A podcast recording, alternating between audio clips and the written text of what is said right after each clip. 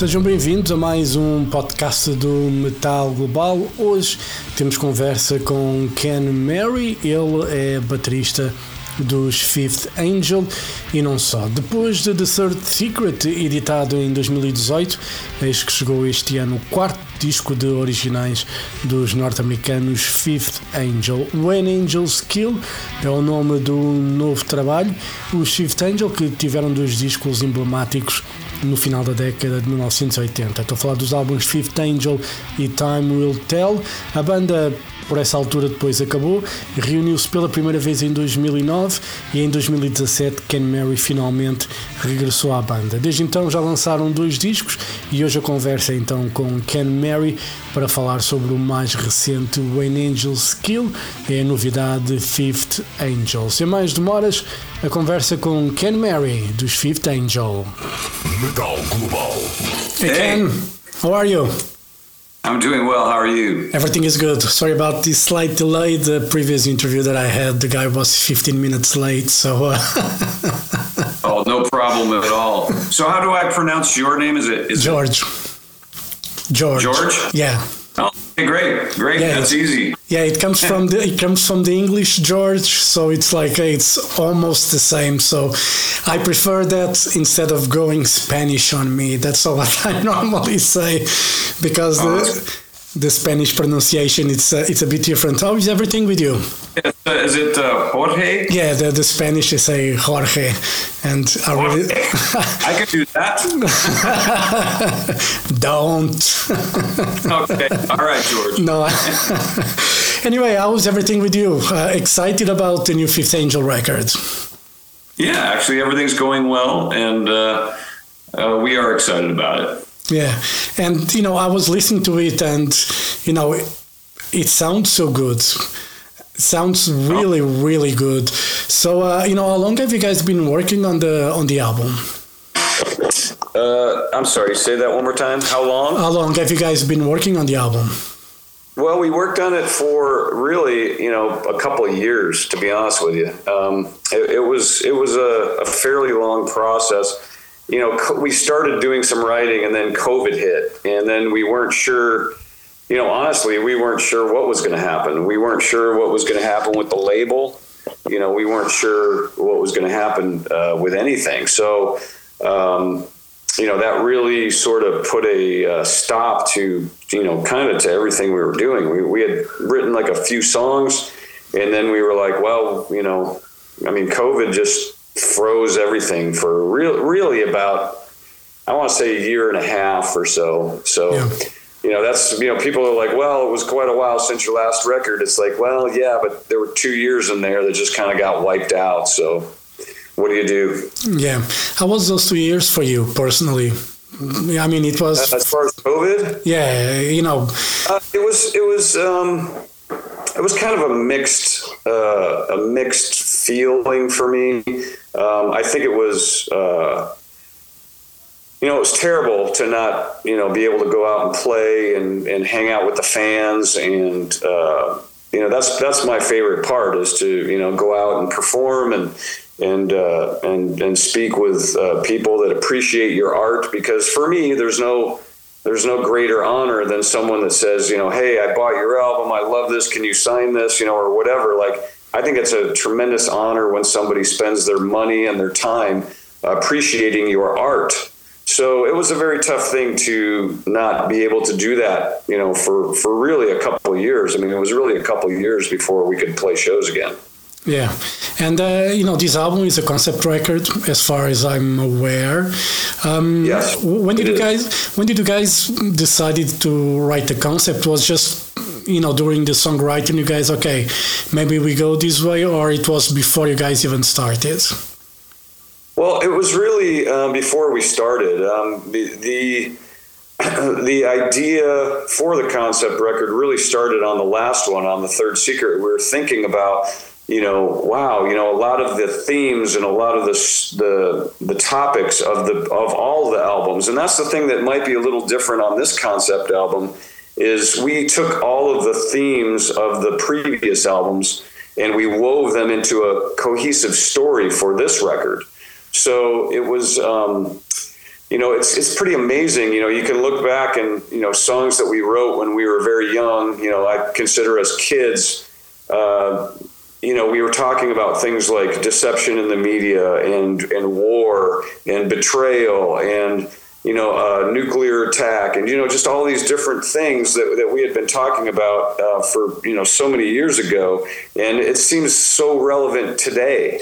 you know, yes, like, changed like much. concepts, yeah, concepts are totally applicable today. So around the third secret, we were thinking, you know, these themes are very similar. Maybe we should do a concept record, and then that didn't happen on Third Secret. So you know, when we started this one you know, I was like, yeah, we should we should do a concept record and we should do something different because I don't think there's been another concept record that took all the old topics and songs you know, like even like we kind of borrowed you know like we took some song titles and we injected a lot of the old uh, themes and things into this record which i think you know if you're a fifth angel fan i think you'll love it because there's so many references to other songs and you can actually go back and listen to some of those old songs and get a deeper insight into what's happening in the story as well. Yeah, you know, one of the things about Fifth Angel, you know, I remember having the CDs, you know, back in the day, many, many, many, many, many, many, many years ago,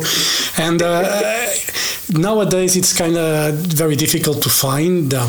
Um, are you do you considering like re-releasing the albums? Uh, did I miss the uh, probably a re-release or something? Um, yeah. I think there was a re-release on Metal Blade. I think that was uh, right around I think 2019. I think possibly. So I think they should be out. Um, but yeah, those, those, are those two albums. The first two Fifth Angel albums are. I think they're kind of considered classics or whatever. Um, so. Uh, yeah, when we started writing for the Third Secret, that was very um, stressful for us because we wanted to hit that high bar. You know, we knew that those two first two albums stood the test of time, and you know, many years later, people are still listening to them and appreciating them. So we were trying to make, you know, we, we there was a lot of pressure on us uh, on Third Secret. I think maybe more pressure on Third Secret than than maybe this record. Uh, this record, I think, you know, we were comfortable with the idea that we could grow and change and and uh, you know add some elements like orchestration and different things and not and still sound like fifth angel so i think you know some of the stress that was maybe there in third secret was not was not there in, on this record. And having the concept beforehand um, did that help when it come to the songwriting of the music? Because you know if you have an idea of the, you know what you want to talk about you probably have the idea of the moods that you want to translate music wise was that easier or that put a bit more pressure like you know i want to create this kind of environment to that song well i think i think it did help i think it did help because you knew, uh, you know, like I'd have certain songs, you know, like The End of Everything was one of the first ones written, and uh, When Angels Kill was one of the first ones written, and, you know, those are kind of, I mean, I guess the last one is Light the Sky, but, you know, that those are, there was a big chunk of songs in the middle that, that had to be done, and knowing the story and knowing what had to be told definitely did help. I'd, I'd say having the concept was was helpful in terms of creation. And we don't let's forget about the pandemic and the stress and the stop that put in everything. How long did you guys take to um, start and finish the songwriting for the album? Well, as far as the songwriting, you mean not the actual recording, but just the songwriting? Yeah. Well, it was an ongoing process. It started probably in 2019, 2020, and then kind of, uh, I mean, it really lasted up until I think the one of the last songs we did was Seven Angels. Um, so it was it was ongoing pretty much. Um, I would say till probably 2022. You know, I, I think really it was probably a two year process of, of songwriting. You know, after you spend so much time, you know, writing an album and then you record it, um, how do you look at the album after it's finished? Do you look at it and think, "Oh, I could have changed this," or maybe it would be better? do you have those thoughts, or you're? I mean, most bands are definitely happy with what they do. Obviously, otherwise they wouldn't do it. But uh, after you finish the record, do you look at it and look at what you could do better, or you don't think about that at all? Yeah, I think you always think about that. I mean, I think when you're a band like Fifth Angel, where you're trying to do everything with absolute excellence, you know, you're trying to do everything uh, superbly. Um, you know, whether it's the writing or whether it's the mixing or whether it's the production, you know, you're trying to do everything as as great as you possibly can. Um, you're always going to look back and you're always going to go, well, maybe I would have done this, maybe I would have done that. And for me, you know, I'm the producer on the album and, and, and the last one as well. So, um, you know, and mixing, you know, so, so it's a very involved process for me. You know, I'm there for many, many hours, you know, not just the writing, but the recording and the mixing and, you know, all of that. So, um, for me in particular, I think it's more of, there's probably like uh, the writing I'm, I'm very, very happy with on this record. Um, and it was definitely a team effort. You know, we had a lot of guys writing on this. Um, so uh, I'm very happy with that aspect of it. The production, you know, I think it's a little hard as a mixer. You're always going, oh, I would have brought that, you know, little guitar piece up a little bit, or maybe the hi hat's, you know, too loud or not loud enough, or you know, like the little details yeah. uh, that probably only I would care about. You know, like nobody else on the planet's going to care about it, but there's always those little details where you listen and you go, ah, could have, you know, could have done that. Could, you know, it's like, so yes, it, it, it does, you know, it, it's what I've tried to do, like on this album. I haven't listened to it, you know, except for, you know, obviously we had to do videos. So I had to listen to three of the songs, but I haven't listened to anything else.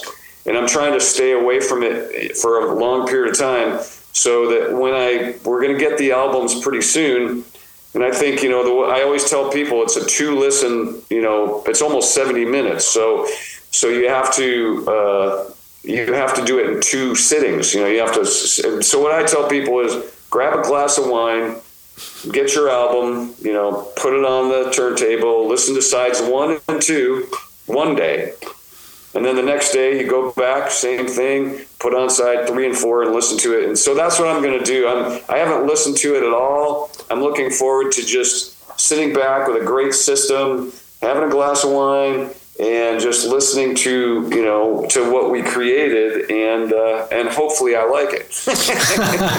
was ever you know in the albums that you've recorded was there ever did you ever spot it like a little mistake from anyone that made onto a song that probably no one ever realized but you realized like like fucking screw up there you know how did that pass did that, that ever happen? You don't need to mention if it has. You don't need to mention anything. But did that ever happen? Oh, absolutely. Yeah. I mean, that's the that's the whole thing. I mean, I could tell I could tell everybody a really funny uh, a funny one.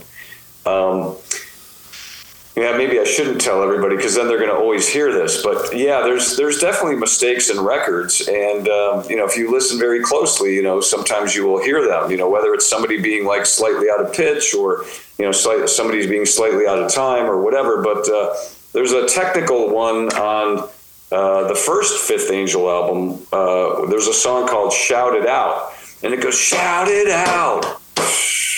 You know, like that's the chorus. It's a big chorus thing and and uh, right before the chorus, there's a, this part where he, uh, the singer goes, "Take you away." So anyway, we were punching in that "Take You Away" part, and this is back in the day before Pro Tools. This is back on two-inch tape. And so, so if you listen to that song, shout it out. I think it's in the second chorus but he goes, Take you away. And then we punched out, but we punched out just a little bit of the shouted out. So it sounds like chowed out. so it, it, sounds like chowed out instead of shouted out. So that's one of those little things like, whenever I hear it, I laugh. I always go like, "Oh, that's where we punched in the thing, and it lasted just a little too long on the punch, and went into that." And, and apparently, we didn't catch it before the mix down. So uh, anyway, it's just that's one of the little funny things. You know, whenever I hear that song, I hear that. So yes, there are mistakes in you know, I, I, you know, I'm, I, I say that I used to play guitar and uh, I, I sucked at it, so I kind of gave up. So I kind of enjoy music, and uh, you know, I tend not to sometimes i have friends they are musicians and they say like oh no you kind of fucked up the note there and i'm like where? You know i didn't hear anything. Yeah. it, it sounds good to me you know i don't care. Don't don't ruin music for me. Well and that's the funny thing you know and, and that's what i try to do. Um, i have friends and um, like my wife you know she listens to music and she doesn't know anything about the technical side or you know, or playing or, you know, any of that kind of stuff. She just knows if it moves her, you know, and, and, and if she feels the emotion, you know, and, and so I try to listen to music like she does, you know, like I try to try to disconnect from all the technical side and the, and the musician and just go, you know, does this move me? Does this make me feel something? And, you know, because that's why we listen to music. We yeah. listen to music to feel something, whether it's excitement or anger or sadness or, you know, like whatever the emotion is, we're, we're listening to feel.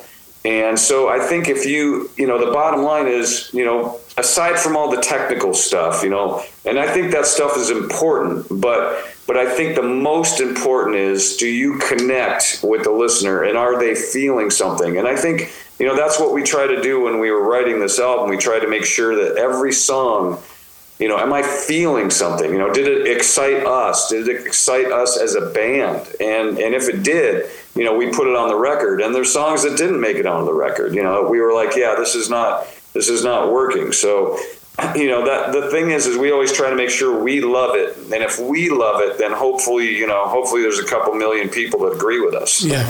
And uh, i ask that because i see sometimes fans being a bit too precious about their bands and uh, you know the bands they like and they enjoy.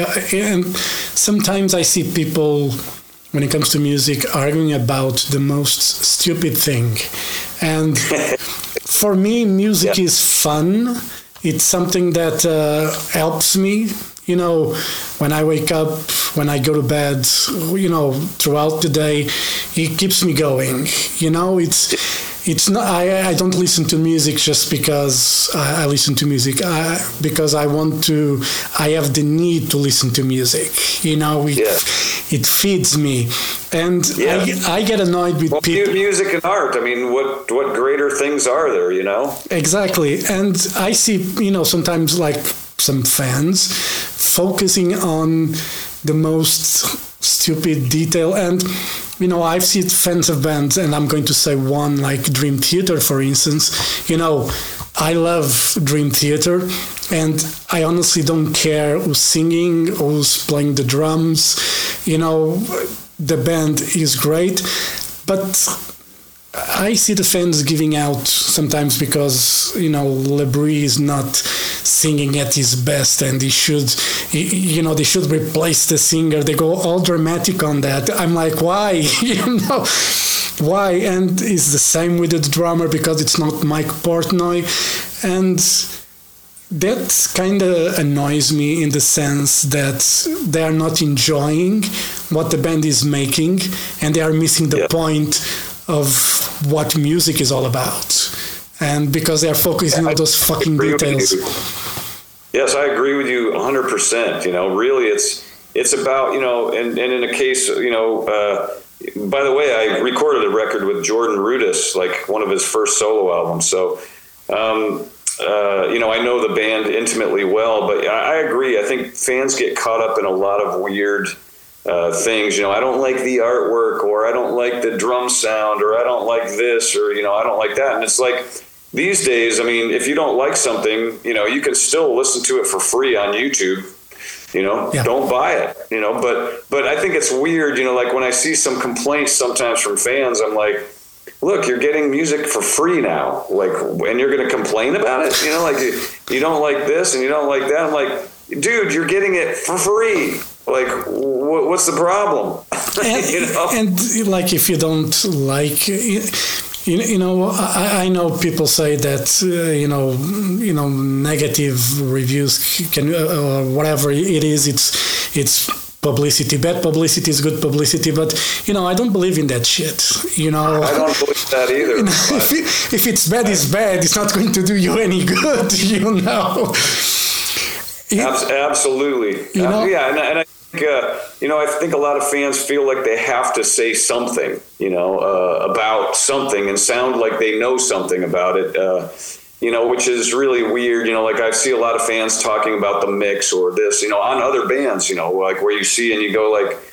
Are you a mixing engineer? Uh, do you know what you're talking about? Like, I saw one guy go, everything Nuclear Blast puts out, it's, you know, it's all high end, it's all this. And I'm like, you know, come on, man. It's like, you know, they're trying to sound like they know something. And I'm just like, you know, it's, it's like, unless you're an audio engineer, you know, maybe don't, maybe don't comment about those things. But, you know, I, I guess everybody has their opinion and they want to, you know, feel like they have something to add or say. But, you know, I, I kind of like you. I think if you're going to do that, you know, why don't you appreciate the music because these people are making art for you. Yeah. You know, they're making art for, for people to listen to and enjoy and enhance their lives. And, you know, I think I think as uh, as fans, because I'm a fan of a lot of different music and a lot of different artists. You know, as a fan, I've never written anything negative on anybody because. Yeah.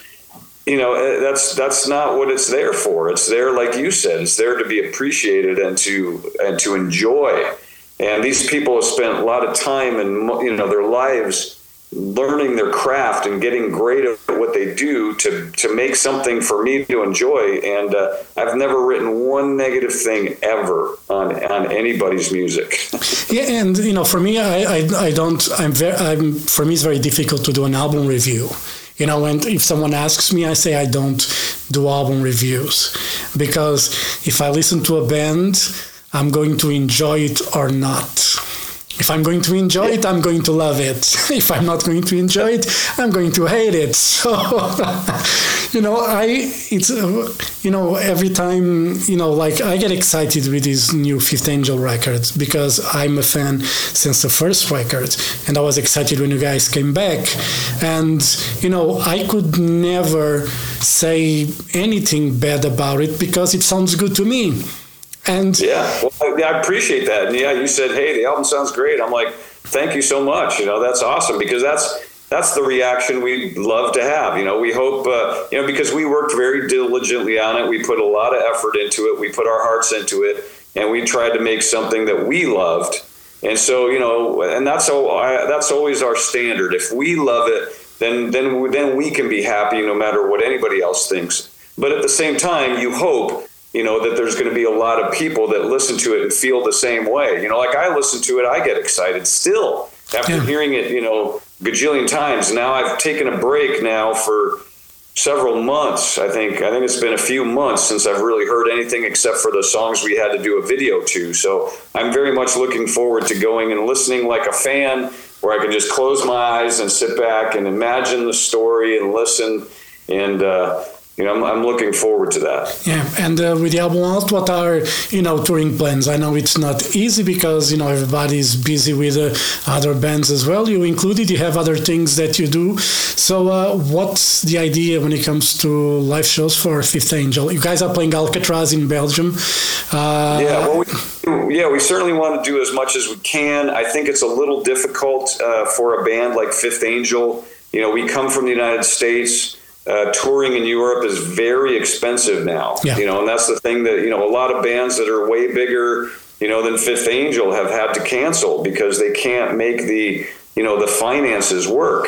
And you know, it's it's a very challenging thing right now for a lot of bands, not just Fifth Angel. There's a lot of bands that are having a lot of trouble right now, just because um, you know you don't want to go over and lose money, and that's and that's really the the, the you know the prospect for a lot of artists is you know when you look at the flights, for instance, you know let's say you have five guys, you know just just flying over, it's you know eight thousand euros. You know, yeah. to, to fly the guys and the gear that they need to take, their guitars, you know, stuff like that and then you have to think about you know renting the gear and transportation and either a tour bus or a van or you know and then the crew you know and then you so by the time you add all this up you know people think oh there's so much money well it's not really i mean it's, it's a very very difficult industry right now and the costs have gone up like twice as much and the pay is stayed the same. Yeah. So it's very it's a very difficult time for I think bands bands from the U.S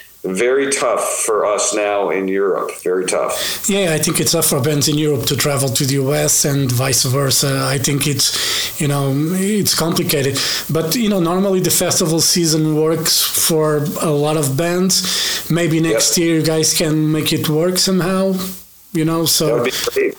You know fingers crossed for that. And you know let's go a bit back in time to that show at keep it true uh, festival in 2010 when you guys made the big return that you know unraveled the third secret. And now you know when angels kill uh, how was you know that show for for you you know to see people reacting the way they did knowing the songs?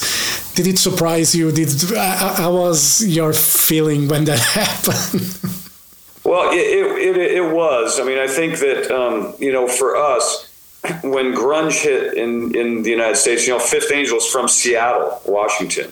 And, uh, you know, that's where we grew up. Um, the bands that were big in, in that era were, you know, like Queensryche and Metal Church and Heir Apparent and Fifth Angel and Q5 and TKO. And, you know, like there was a whole metal scene happening in Seattle. And so, you know, when grunge kind of took over, uh, it was very difficult for us. Um, it sort of wiped out.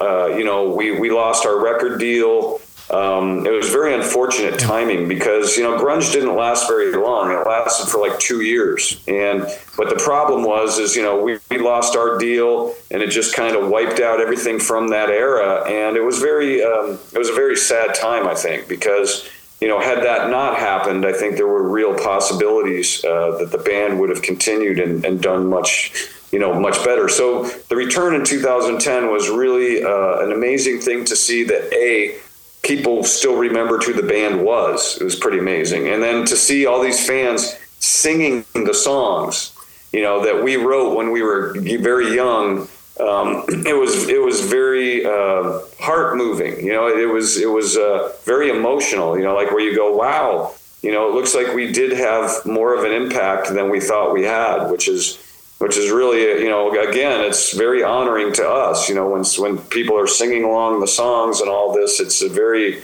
um, very uh, we we don't take that lightly. Yeah, and you know, just wrap it up, uh, nowadays everybody talking about the use of tapes from bands, you know, backing tracks, which is something that has been used for many many years. Um, sure. The '80s were. And you know the 70s and 80s probably the best two decades when it comes to music creatively. You know, I don't think there was two decades that were so, you know, where music was, you know, absolutely fucking amazing, so creative. So, what do you think made you know those decades special, and why do you think? You know, because it's connected, I think the musicianship from that era to bands relying a lot on backing tracks these days. But what's your take on on my take on backing tracks well you know to be totally honest um, i've i've seen some bands using like backing tracks like on the lead vocal. And uh, you know I, I, the way i see it um, you know it's almost like then you're paying you're basically paying money to go see them make a video. You know what i'm saying? Like like I, I think that's what i think it's like. You know it's like people say like well motley crue used backing tracks and you know none of them are playing. And i like well i'm thinking well so basically what you're you know it's almost like going to see them make a video you know like they would just be lip syncing and but you know now they're lip syncing and it's in a it's in a thing. So um, some of the bands that i loved growing up when I, I was a kid that i that i've seen using backing tracks i'll be totally honest with you I'd rather they use the, backing tracks than sound horrible. You know, it's like I want to see them sound like, you know, I want to see them how I remember them as a kid. I don't want to see them go out there and just suck. So, I mean, if they have to have a singer on track, you know, to to make it sound good, you know, I, I'm okay. I'm okay with it. You know, I I'm there to you know hear those songs again and and relive that experience. But obviously, you know, if you can do it and not use tracks, you know, do that. You know, obviously. And I think if you are going to use tracks, use as few as you can. Like you know, I don't mind seeing a band where there's like a keyboard or a backing vocal or something like that on tracks. Like I don't mind that. Um, I think it can definitely enhance the show and make the show better. Um, but you know, when you talk about like you know, you know, lead vocals and you know guitars and you know all these other things on the tracks as well. It starts getting a little weird, and you kind of go like, you know, I, I, think if you're a younger band and, and you can do it without that kind of uh, assistance, you know, you should definitely, you know, I, I would say backing tracks are the last resort. You know, they're the last resort. If you can't do it anymore and you're an older band you know, and your fans just want to hear those songs, then you have to make that decision. But I don't, I don't, uh, I don't get angry at anybody for doing it. You know, I mean, what's really funny is there's a lot of young artists, like, uh, you know, like, I mean, for instance, different style of music, but let's take Britney Spears. You know, I, I, I know that she was totally lip syncing and. And, and I was talking to a young fan of Britney Spears, and they went, "Well, you know, she's doing that because she has to dance, you know, a lot." And I'm like, so they know that she's lip syncing and they're still paying money to go see the show. And so I'm kind of like, you know, obviously it doesn't matter to, you know, to most people. Um, but, you know, to me, I think if you can, if you can not do it, you know, then, then you should not do it. And if it's like you're, you know, if you're a band, like an iconic band, you know, I know Kiss was uh, being, um, uh, berated for using backing tracks. But you know, in a, in a situation like Kiss, uh, to be totally honest, I'd rather see this great show and have great sound like it, uh, like I remember when it when I was a kid, rather than you know somebody really performing badly. So I think you just have to you know you have to make that decision as an artist. You know, can can you do it? And if you can do it, you know, do it. Yeah, you know? you know, I saw Britney Spears and I was pissed off because I, when I realized she was lip syncing, you know, she completely lost me. It was many, many years ago, and I really didn't bother with her show much. But when some young fan says that she needs to dance, I say, you know, go on YouTube, look for Tina Turner she would move yeah. and she would freaking sing. You know, like yes. you can move and you can sing at the same time if you're, you know, if you want. Yeah. If, if you're good at your craft, you will be able to figure out a way to do both. Well, absolutely. I, I don't think there's any excuse for young artists, you know, to be honest with you. Like, I don't think there's any excuse for that. But, but I do think, you know, like, like in what I'm talking about, like, like as a fan, like if I go see a band and and I can hear, you know, like I mean, especially if it's a big show, like in a big venue, yeah. you know, with a lot of people and all that stuff. I'd, I'd rather hear, you know, I'd rather hear the song really done well than than than not. you know, like I think it would be bad to see your heroes and they just sound terrible, you know, and you're just going like, oh, you know, this is nothing of what I remember, you know, because you know, it's like I'm, I'm just going to have a good time and enjoy. So it would it would make my time worse if the, you know the guy was singing horrible or something. You know what I'm saying? Yeah, like, yeah, I, that, yeah. See that you don't want to see your heroes fall. You know what I mean? Yeah, you know it's understandable. Not everybody can be like uh, you know Bruce Springsteen and have the Street Band with him. You know, all those musicians play with him and give that big sound that he has on records as well. You know, so it's and he said Kiss. Obviously, if you want to go see Kiss. You want the lights, you want the pyro, and you want a great sound. And if you don't have that from Kiss, it's not Kiss. so. right, but I guess that's my point. Is yeah. I personally don't mind, you know, especially especially if it's a you know a band that is just trying to you know uh, do their thing, you know, it, you know, and, and this is their last tour and all that kind of stuff. Yeah. I, I didn't mind it, I guess is what I'm saying, but, but I can understand, you know, certainly, uh, you know, younger bands, you want to see them do their, you know, you want to see them play. And, you know, I, I think if it gets to the point where, you know, I mean, drumming you can't fake, so there's no choice. You know, you have to play. So, Um, but if I get to the point where I feel like I'm not doing it well, I, I would definitely stop. yeah. All right, Ken, thank you very much for your time. You know, all the best for Fifth Angel and, uh, you know, all the other work you do, you know, with Flotsam and Jetsam as well. Uh, hope to see you guys soon. I, I, I saw Flotsam and Jetsam live, but I want to see Fifth Angel live more uh, than any other thing. So, uh, you know, hopefully can see you guys live um, in Portugal, in Europe, somewhere very soon. All right.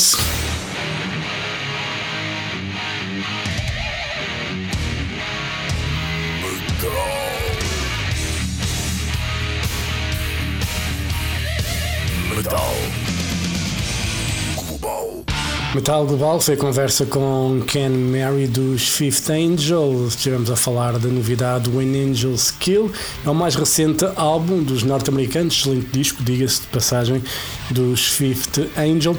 Ken Mary gostou muito do Porto quando esteve com os Flotsam and Jetsam, quando passaram por cá com os Flotsam and Jetsam, e é uma boa cidade para a reforma. Dizia que se calhar mais para o sul é capaz de ser melhor, mas o Porto é uma cidade maravilhosa, obviamente, e Portugal será sempre um bom sítio para quem se quiser reformar. Chegamos assim ao final deste podcast.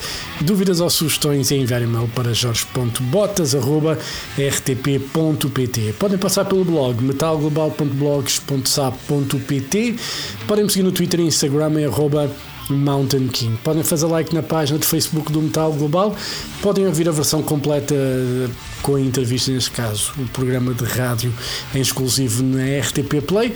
Ou podem então subscrever este podcast, como estão a fazer agora, em Apple Podcasts, Spotify e Google Podcasts. Eu volto no próximo podcast. Um forte abraço.